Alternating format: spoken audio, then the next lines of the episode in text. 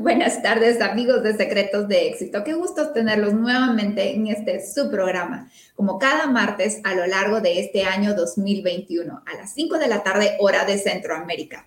Agradecemos a cada uno por dedicar este tiempo a su crecimiento y compartirlo con nosotros semana a semana. Aprovechamos a recordarles también que nos pueden sintonizar a través de nuestro podcast en Spotify y buscarnos como Secretos de Éxito. Y pues bueno, para dar inicio, quiero presentarles a mi amiga y colega Linda Pantaleón. Linda Pantaleón es mentora y coach, creadora del método A más D para desarrollar liderazgo y disciplina personal. Pues Linda es quien nos acompaña y pues en mi caso soy Evelyn Noguera, soy coach y mentora, también creadora del método BPO para lograr metas en menos tiempo, con menos recursos y mayor sensación de plenitud. Y pues en esta ocasión tenemos a un invitado muy especial, a quien tengo el gusto de conocer ya por algún tiempo. Y esta persona es Eduardo Vázquez. Eduardo Vázquez tiene experiencia en el área profesional desarrollándose en el área de ventas y posteriormente como empresario, como socio fundador de ITRAL, que es International Training Alliance. Es una de las empresas de entrenamientos corporativos más grande a nivel centroamericano. Y pues desde su experiencia conociendo eh, el detrás de cámaras de muchas de las grandes compañías, conociendo también de cerca a grandes profesionales, pues ha tenido oportunidad de identificar tendencias que identifican a las personas y a las empresas de alto rendimiento. Y sobre esto es que vamos a estar compartiendo en este día. Así que, bienvenido, don Eduardo. Ok, amigos de del éxito, muy buenas tardes. Mi nombre es Eduardo Vázquez, ya me presentaron y es un gusto estar aquí con ustedes. Así que espero que pasemos un agradable momento y podamos compartir algunos criterios y algunas experiencias más que todo, que es lo que uno puede enseñar. Así que no enseñar, es como compartir. Muchísimas gracias, Evelyn. Gracias, don Eduardo. Y pues precisamente eso es lo que buscamos a través de, de este compartir de estos programas porque estamos conscientes que si compartimos cada uno nuestra experiencia, cada uno comparte lo que sabe, pues construimos un conocimiento todavía mejor y podemos empezar a construir esos conocimientos que funcionan para cada uno de nosotros desde el contexto o desde el momento en nuestra carrera profesional o nuestra vida, de acuerdo a lo que más nos funciona. Y pues para poder compartir un poco con estos amigos que nos sintonizan, quisiera que nos comparta quién es ITRAL, qué hace ITRAL, para poder conocer un poco más acerca de, ello y entender el porqué del acercamiento que ha tenido usted con muchos profesionales a lo largo de estos años. Bueno, muchas gracias. Citral es una empresa dedicada al desarrollo de los colaboradores de las empresas. Estamos en, Guatemala, en Centroamérica, en Caribe. Hemos estado un par de ocasiones en Estados Unidos. Y, estamos rodeados de un grupo de, profesionales en muchas especialidades, en muchas ramas. Nuestro objetivo es, utilizando la metodología andragógica, esto quiere decir aprender haciendo, que cada quien descubra por sí mismo y que por sí mismo potencialice sus habilidades. Eh, y, bueno, creo que es válido decir que cada uno de los miembros del equipo se caracteriza por varias razones, pero una en especial es que le gusta eh, buscar la excelencia en cada, en cada cosa que hace, en cada palabra, en cada imagen, en cada infografía. Hay mucha, mucha deseo de, hacer eh, las cosas bien y que eso impacte de alguna manera. ¿Quiénes son nuestros clientes? Nuestros clientes son varios, Banco Industrial, por ejemplo, Banco Agromercantil, Panadería San Martín, que es, una, es un lugar que a mí me gusta ir, eh, Ingenio Magdalena, aseguradoras como GIT Roble, farmacéuticas como Merck Novartis, en fin, es una, una gama bastante amplia, de, entre ellos también MSI, lo que es Pollo Campero, Alianza, Cementos Progreso. Y todos estas, eh, convivir con ellos ha sido para nosotros una experiencia muy agradable, en donde nosotros hemos facilitado el conocimiento, ellos nos brindan su experiencia y en esa mezcla es donde todos aprendemos, donde todos enriquecemos y, tratamos de, ser mejores, básicamente. Una vez alguien me preguntaba cuál era el propósito de la empresa. Pues eh, me puse a pensar cuál era el propósito y, y muy aquí entre no les voy a compartir. Creo que el propósito nosotros lo decimos cada vez que nos reunimos. cada vez que tenemos una sesión. Eh, la oración es bien grande, voy a la resumir nada más en unas pocas líneas. Ah, dice, ayúdanos, Señor, a hacer de nuestro trabajo una oración y ayúdanos a descubrir en el trabajo una posibilidad de descubrir un mundo mejor. Con eso defino básicamente lo que es Citral y cuál es el propósito de nuestra existencia. Gracias, don Eduardo. Y recuerdo que en una oportunidad tuve oportunidad también de, hablar con Juan Carlos Vázquez, su hijo y socio, a quien también tuvimos oportunidad de entrevistarlo en este programa desde otra perspectiva y que nos compartía precisamente que una de las maneras en que reclutaba a las personas para integrarse a la compañía no era a través de su experiencia o de su currículum profesional, sino era precisamente a través de ciertas características personales o la pasión, de tal manera que todos pudieran tener esa misma, esa misma como un denominador, de que se pudieran sentir atraídos apasionadamente hacia lo que hacen. Y pues definitivamente el tener el acercamiento a estas grandes empresas, pues da muchísima riqueza en cuanto a experiencia, en cuanto a conocimiento, porque estas empresas para llegar a tener el tamaño que tienen, la proyección de crecimiento, eh, poder eh, dar eh, empleo a miles de personas de manera sostenible, pues han tenido que forjarse, han tenido que prepararse y desarrollar una cultura organizacional bastante sólida. Y pues esto permite tener también una oportunidad de aprender a partir de esas convivencias que se tienen con ellos. Y pues desde esa perspectiva, don Eduardo, quisiera que nos comparta a lo largo de estos 16 años que ha tenido usted oportunidad de trabajar con diversas empresas en diversas industrias y países, ¿cuál es este común denominador que pudiéramos decir que identifica a las empresas de mayor rendimiento profesional o integral? Si lo pudiéramos pensar en tres características, ¿cuáles serían? Voy a comenzar con una historia muy interesante y muy bonita. En Cementos Progreso, el CEO de esa, de, esa organización una vez hizo una afirmación. Ellos están en la zona 6, en el lado norte del país. En el lado sur, allá por Villanueva, está el ingeniero Antonio Corrales. Y cuando le platicamos sobre esas características principales, los dos casaron exactamente en donde dijeron que ellos tenían que buscar el bien común de su equipo. Dijeron, diferentes palabras, diferentes entonaciones, diferentes, pero la esencia fue buscar el interés del bien común de cada uno de los miembros de la, organización. Y entonces hicieron una gráfica eh, eh, X y Y y pusieron donde intersectan el inicio de la organización. En línea recta, la meta y en medio dijeron, aquí tenemos que velar nosotros por el bien común. Palabras más, palabras menos, pero estoy seguro que ninguno de ellos se conoce, pero los dos casaron en lo mismo. Entonces, la primera sería eh, líderes centrados en el bien común, que su personal viva un ambiente laboral agradable, eh, que gocen de bienestar. Está muy dicho muchas veces que dicen, bueno, es que este mi trabajo es como mi segundo hogar, pero pareciera como que es un hogar del que te querés divorciar muy seguidito y con mucha frecuencia. La segunda es, junto con esta, una preparación continua esto quiere decir que se va a buscar el mejoramiento personal en su trabajo. Y en algunos, algunos casos, muchas empresas no solo buscan el mejoramiento personal en su trabajo, sino en la vida del colaborador y en su familia y, en su entorno. Entonces, de esa cuenta, nosotros también trabajamos algunos conceptos como esos. Cuando, esos, cuando hablamos, decimos, bueno, tú tienes que ser mejor. ¿En dónde? En tres áreas y formamos tres círculos. El más chiquito, el más grande es tu familia.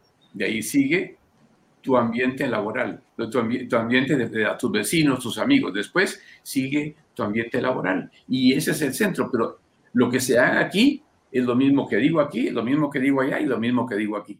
Entonces todo tiene una concatenación. Y la tercera es pertenencia. Eh, les dije que nosotros tenemos un equipo muy bonito y muy bien integrado. Eh, por supuesto, pero yo creo que ese es un compromiso personal. Para eso, para eso me debo de enamorar de la empresa, pero también ese amor debe ser correspondido, hablando metafóricamente. Quiere decir que el líder debe de interesarse fehacientemente en cada uno de los miembros de su equipo para lograr ese compromiso. Y al lograr ese compromiso, aunque no lo quiera, va a lograr esa pertenencia. Con eso espero contestar las tres características principales. Muchísimas gracias, don Eduardo. Eh, me encanta ese, esos aspectos, estas características tan, importantes que usted nos ha, dado a conocer, eh, buscar el bien común sobre todo, ¿verdad?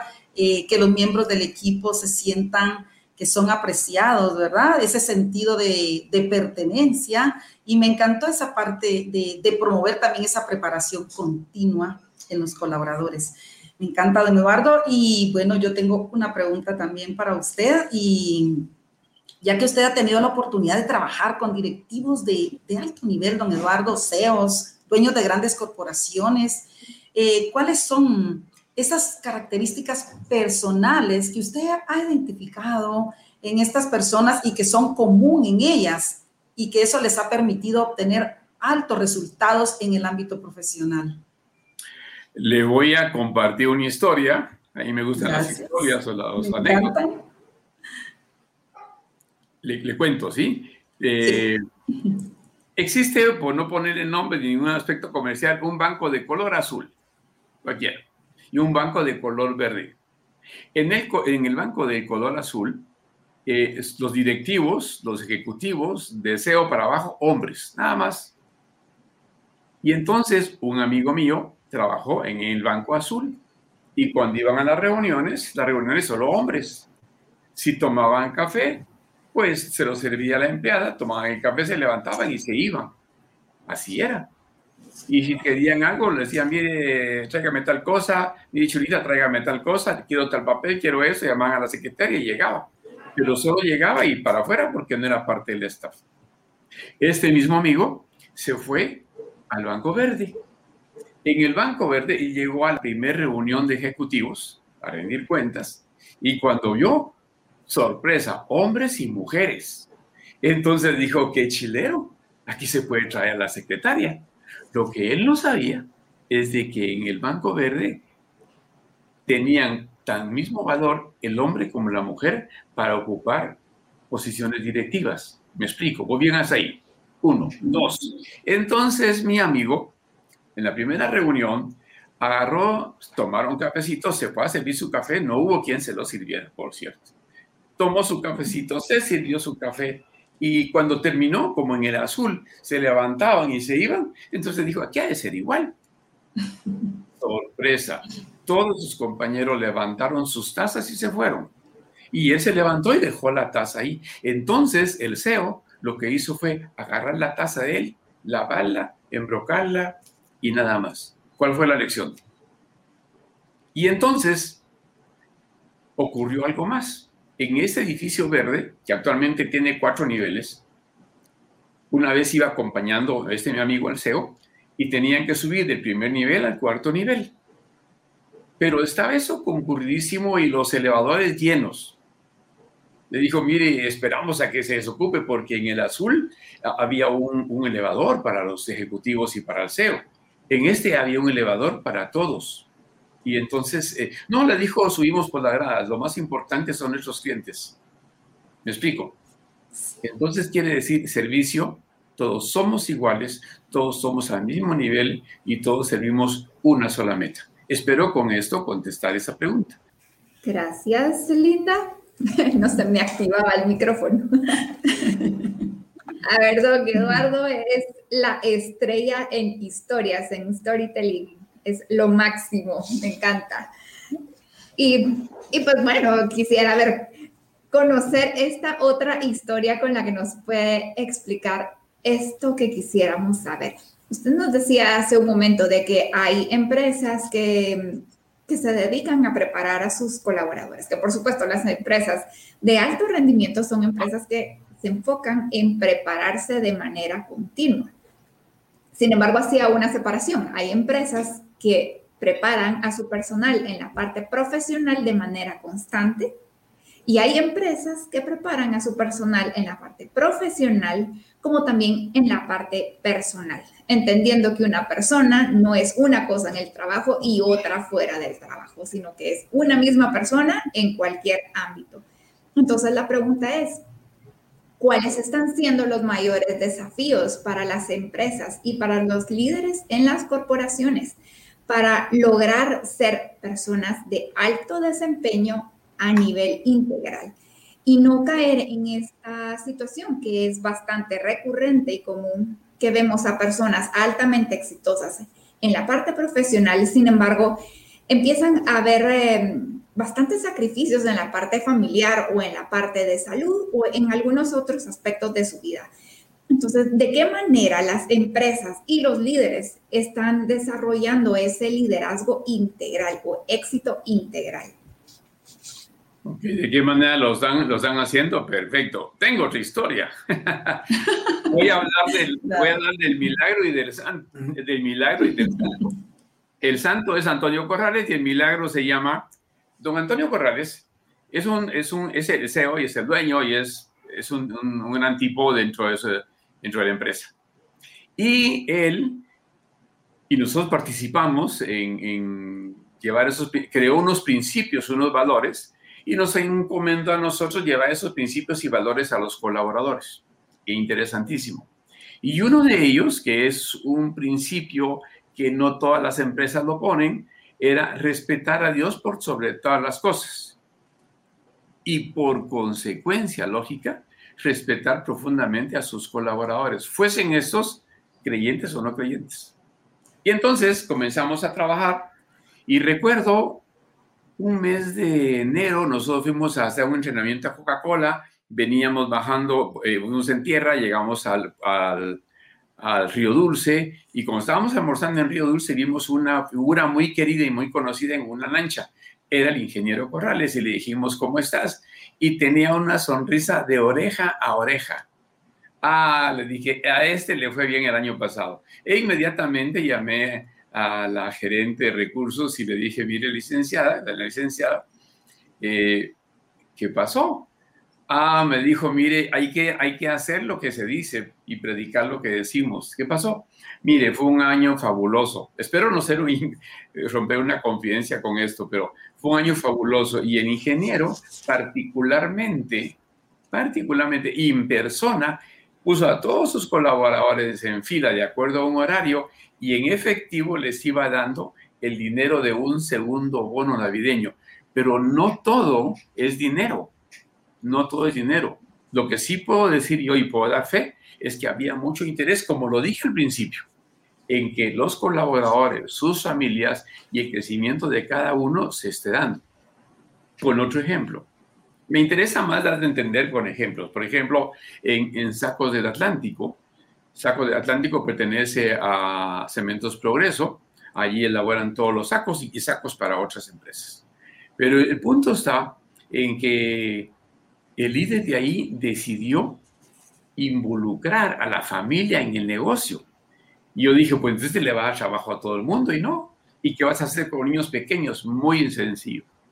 Decidió, decidió que cada uno de sus hijos y esposas, especialmente de, los niños, o, niños, si no tenía niños, sobrinos, no tenía sobrinos, sería ahijados de aquel, ellos tenían que hacer un listado de sus seres más queridos, que fueran menores de, póngale, de 8 años.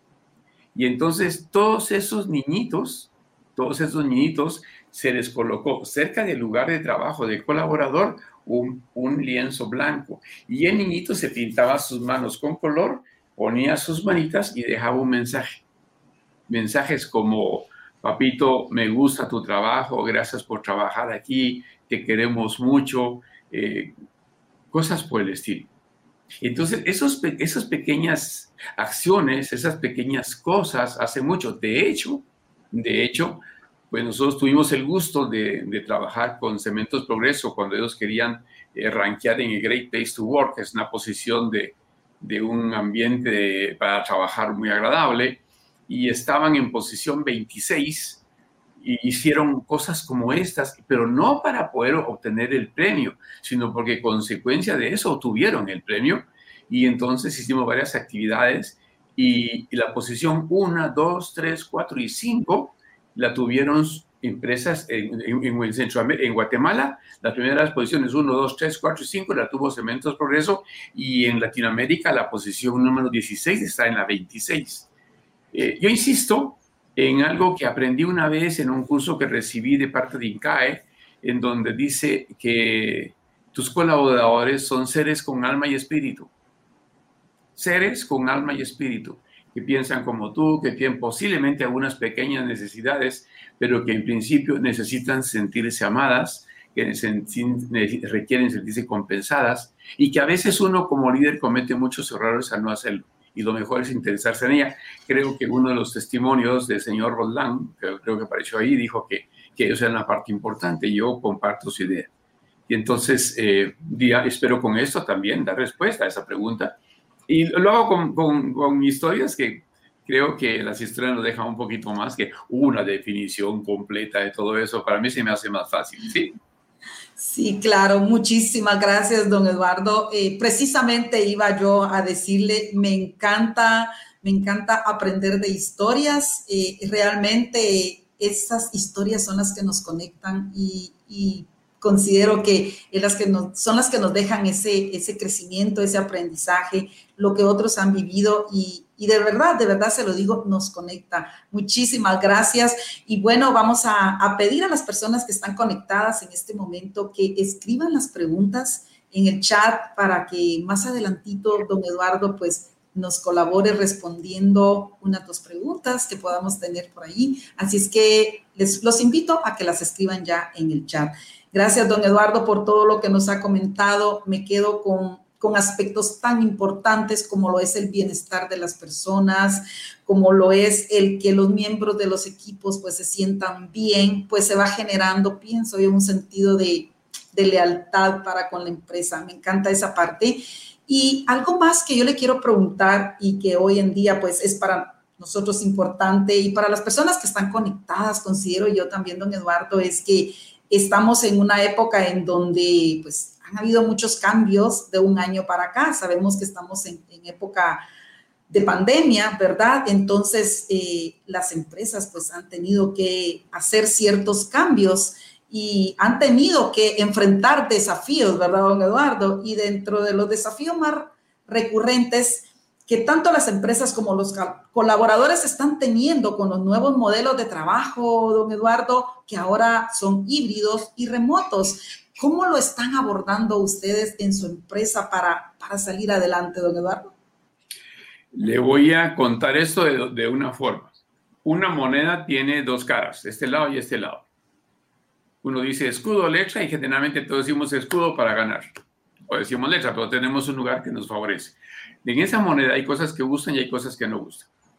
Y entonces, en este trabajo híbrido, existe la tendencia hoy por hoy te puedo llamar a las 6 de la mañana, porque como estás en tu casa, y tus hijos no van al colegio, te llamo a las 8 o 10 de la noche, porque también, eh, pues, total, estás en tu casa y de alguna manera creemos que, que hemos abusado, yo posiblemente lo he hecho, hemos abusado del horario de las personas.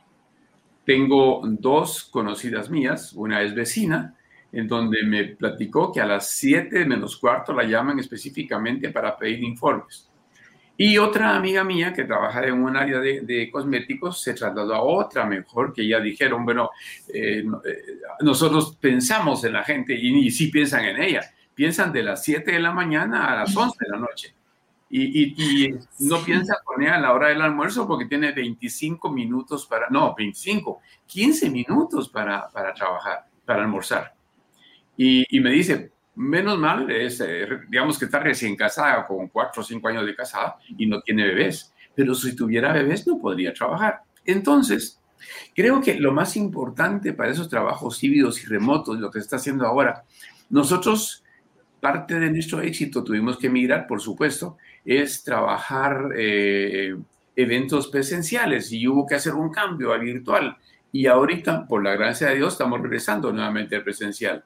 Me gustaría que ustedes nos acompañaran un día y vieran el rostro de la gente cuando dice, ¡ah, me hacía tanta falta darte un abrazo! Y aunque sea así, pero ya no se puede hacer así, aunque sea este toque de cuatro dedos, ocho dedos, es más que suficiente. Entonces la gente lo que quiere son acercamientos con sus equipos, con las personas, la sonrisa, las palmadas, los chistes, los abrazos.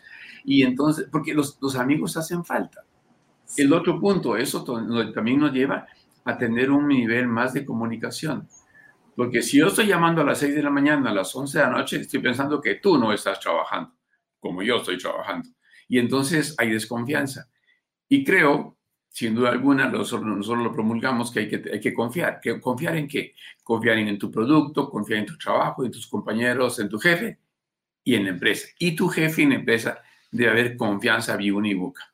Y entonces el contacto humano no lo logra una palabra o un mensaje, lo consigue un, un, abrazo acompañado posiblemente de una tacita de café. Hay una empresa, y ahí sí voy a hablar del, del, del santo y el milagro, Cementos Progreso, tiene algo que le llama cafecito con el jefe. Eso quiere decir que si tú eres uno, si tú eres mi jefe, me vas a apartar a mí un momentito y nos sentamos a platicar.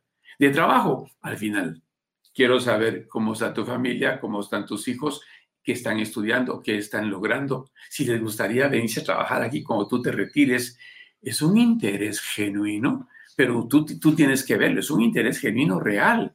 Y de paso nos tomamos un cafecito. Y si da tiempo, miramos sus indicadores y lo demás. Pero lo más importante es que se, tiene contacto. En una oportunidad tuvimos que hacer un, evento de trabajo en equipo y habían dos jefes, uno hacía el cafecito con el jefe seguido, el otro lo hacía diferente. No tienen idea de cómo se marcaba la diferencia. Unos tenían que preparar por un lado el desayuno y otros por otro lado el desayuno. ¿Quiénes lo hicieron mejor? Aquellos que habían tenido cafecito con el jefe. Es más, aparecieron unos que picaban rápido, rápido, rápido, rápido, y servían y atendían y salió el desayuno sabroso. En ese fue rico, sí fue delicioso, pero se puede mejorar como todo en la vida. Y como lo decíamos al principio, nuestro trabajo es eh, tener, lograr que la gente tenga ese, ese, ese clic con sus compañeros. De hecho, un amigo mío con quien trabajé en una empresa neozelandesa entró hace, hace ocho años a trabajar en una empresa farmacéutica y le digo, ¿cómo te va? ¿Cómo te sentís con tu gente, con tu nuevo equipo? Sorpresa, me dice, fíjate que nunca he visto a ninguno nada más que en la pantalla. Ah, bueno, pero eso fue en enero. Y dije, pero eso ya va a pasar. En febrero se juntan. No, me dijo. Con suerte, con suerte, en junio nos vamos a ver. Guayo me dice, no tenés idea de cómo me hace falta la Mara, la gente, el contacto. ¿Sí? Entonces, creo que por ahí va la cosa. Gracias, don Eduardo. Y por último, quisiera hacerle una pregunta. Estoy segura que en los años de experiencia que ha tenido trabajando con diversas empresas, culturas y profesionales, ha tenido la oportunidad de ver cambios significativos de empresas de plano que resistentes en cultura y que se quejan, que no quieren, ¿verdad? o alguna persona particular dentro del grupo que se resiste y, que no muestra una actitud favorable o un rendimiento favorable. Y sin embargo, a partir de las intervenciones se ha logrado un cambio significativo en la actitud y en el rendimiento. Me gustaría que nos compartiera una historia y ¿Cuál fue ese detonante que generó ese cambio de un antes y un después en la empresa o en una persona particular? Ok, va entonces una historia con, con nombre y apellido. Banco Agromercantil. Teníamos que trabajar con ellos eh, todas, cada, cada ocho días, en día lunes, de las siete de la noche a las nueve. Y nosotros generalmente damos media hora, una hora más. Yo sé quién nos y comenzamos a las 7 y ahí comenzamos a trabajar. Íbamos por sectores, primero era la capital, después era Oriente, Occidente y todo lo demás. Y entonces comenzamos a dar el curso y como a mí me gusta platicar con la gente, soy chute, llegué con unos participantes y dije, ah, bueno, y todos, todos, todos debidamente vestidos con su saco, su corbata. ¿Qué se entiende? Son banqueros. Su saco, su corbata, su chaleco, bien peinados, arreglados. Lo que se entiende, así como estuvo todo el día, estaba esa noche para el entrenamiento. Y me acerco con uno de ellos y le digo, ¿y vos, ah, vos qué haces aquí? Ah, me dijo, es que estaba en el puerto. No, yo estoy del puerto, estoy en el puerto. Ah, dije yo, nos metieron gol, nos pusieron a alguien que no es de la capital. ¿Y qué haces aquí? Y resulta ser, ahorita que, que Evelyn tú hablas de la actitud y el compromiso, resulta ser de que ese chico estaba de vacaciones en el puerto. Y durante los 15 días llegaba los lunes a recibir su clase y de ahí salía para el puerto. Pero la historia no termina ahí. Han habido cambios muy significativos y muy bonitos. Dentro de esa capacitación hablamos, motivamos o compartimos la necesidad de la gente de prepararse y no quedarse sabiendo lo que saben, sino buscar algo más. Y tratamos de motivar, hacemos porras, hacemos un montón de cosas que hicimos con los chicos, todos fabulosos. El tiempo pasó y un día, un primero de enero, me llamas, tengo una llamada del gerente de la agencia de Banco Mercantil de Cobán y me dice, Guayo, solo te quiero decir que estoy arrancando hoy siendo abogado. Gracias a la participación de ustedes, me motivaron para seguir estudiando y soy abogado. Y realmente lo fue. Una vez lo fui a buscar a la agencia porque me, quería, quería saludarlo. Me dijeron, no, ella puso su bufete. Lástima. No me acuerdo el nombre ahorita, si no les diría, les diría el nombre, lo tengo muy presente en la mente. Era, era una persona, un líder un líder muy especial, la gente lo quería mucho, pero él tuvo la oportunidad de quererse un poquito más y empezó a estudiar y prepararse y prepararse y prepararse hasta que un día, no estoy motivando que la gente se vaya, pero sí que la gente se prepara para hacer más. Y entonces, eh, se, me, fue el nombre, así lo tengo en la punta de la lengua, pero él en un momento dado dijo, voy a hacer. Y después me entero que él se reunía con Gladys y con Gabriel y con alguien más, eran cuatro, y los cuatro decidieron terminar su carrera en la universidad. Por ahí es que suceden las cosas y, y en algunos momentos te dices, ¿y, ¿y mi pago qué? Muchas veces tu pago es ver que la gente decidió cambiar su vida y agarrar por otro rumbo diferente que venía. Cambiar la vida de alguien, ¿verdad? Muchísimas gracias, don Eduardo. Realmente muy complacidos por toda esa experiencia que usted nos ha compartido y cómo a través de, esas actitudes en donde en primer lugar han puesto a la gente, ustedes, ¿verdad? Y eso los ha hecho pues ser una empresa muy diferente a otras y los ha hecho obtener el éxito que ustedes han obtenido, de verdad. Eh, tuvimos el honor de entrevistar también a su hijo y, vemos la misma perspectiva y vemos de dónde vienen esos conceptos tan genuinos. Ahora ahí sí que vamos viendo cómo esto se hereda, se heredan los valores, se heredan los buenos sentimientos, los buenos pensamientos y las buenas acciones. Muchísimas felicidades porque ustedes como familia han logrado crear una empresa que se diferencia de otros por esos aspectos tan importantes, por agregarle ese valor a los miembros de sus equipos, por, por permitir, por promover ese crecimiento continuo de sus colaboradores. Muchísimas gracias, don Eduardo. Muy contentos de, de contar con su participación hoy acá con nosotros. De verdad, muy agradecidos. Secretos de éxito, le agradece muchísimo el haber dicho sí para estar acá hoy con nosotros. Gracias. A ustedes muchas gracias y si quieren para despedirnos, eh, yo admiro mucho a muchas mujeres, particularmente admiro a Angela Merkel, primer ministro de Alemania, hace muchas cosas particulares y le da un balance a su hogar y al trabajo. Sorprendente, pero hay otra más. De hecho, vi una biografía de Margaret Thatcher, primera ministra del Reino Unido y, eso sí lo tuve que escribir porque es, me pareció interesante, lo voy a leer. Ella dice, y eso va dirigido a ustedes dos y a las mujeres que están escuchando, pongan mucha atención. Ser poderoso, eso es para aquellos líderes, que yo sé que dentro del grupo hay gente que está liderando otros equipos y dice, es que el líder tiene que hacer lo que predica. Pues le digo lo que dijo ella. Ser poderoso es como ser mujer. Si se lo tienes que decir a la gente, que lo eres, entonces no lo eres. Muchísimas gracias. Don Eduardo. Excelente, excelente. Me encantó. Por, enseñar de, maneras distintas, amenas e interesantes. Y ahí el secreto del éxito de, literalmente, su secreto de éxito. Sí. literal, una, Esas historias. Pues bueno, entonces es así como nos despedimos y les esperamos el próximo martes a las 5 de la tarde. Muchas gracias a todas las personas que se han conectado en este programa número 11 de Secretos de Éxito. Y como dice Evelyn, los esperamos el próximo martes siempre a las 5 de la tarde. Evelyn, fue un gusto compartir contigo. Un gusto. Adiós.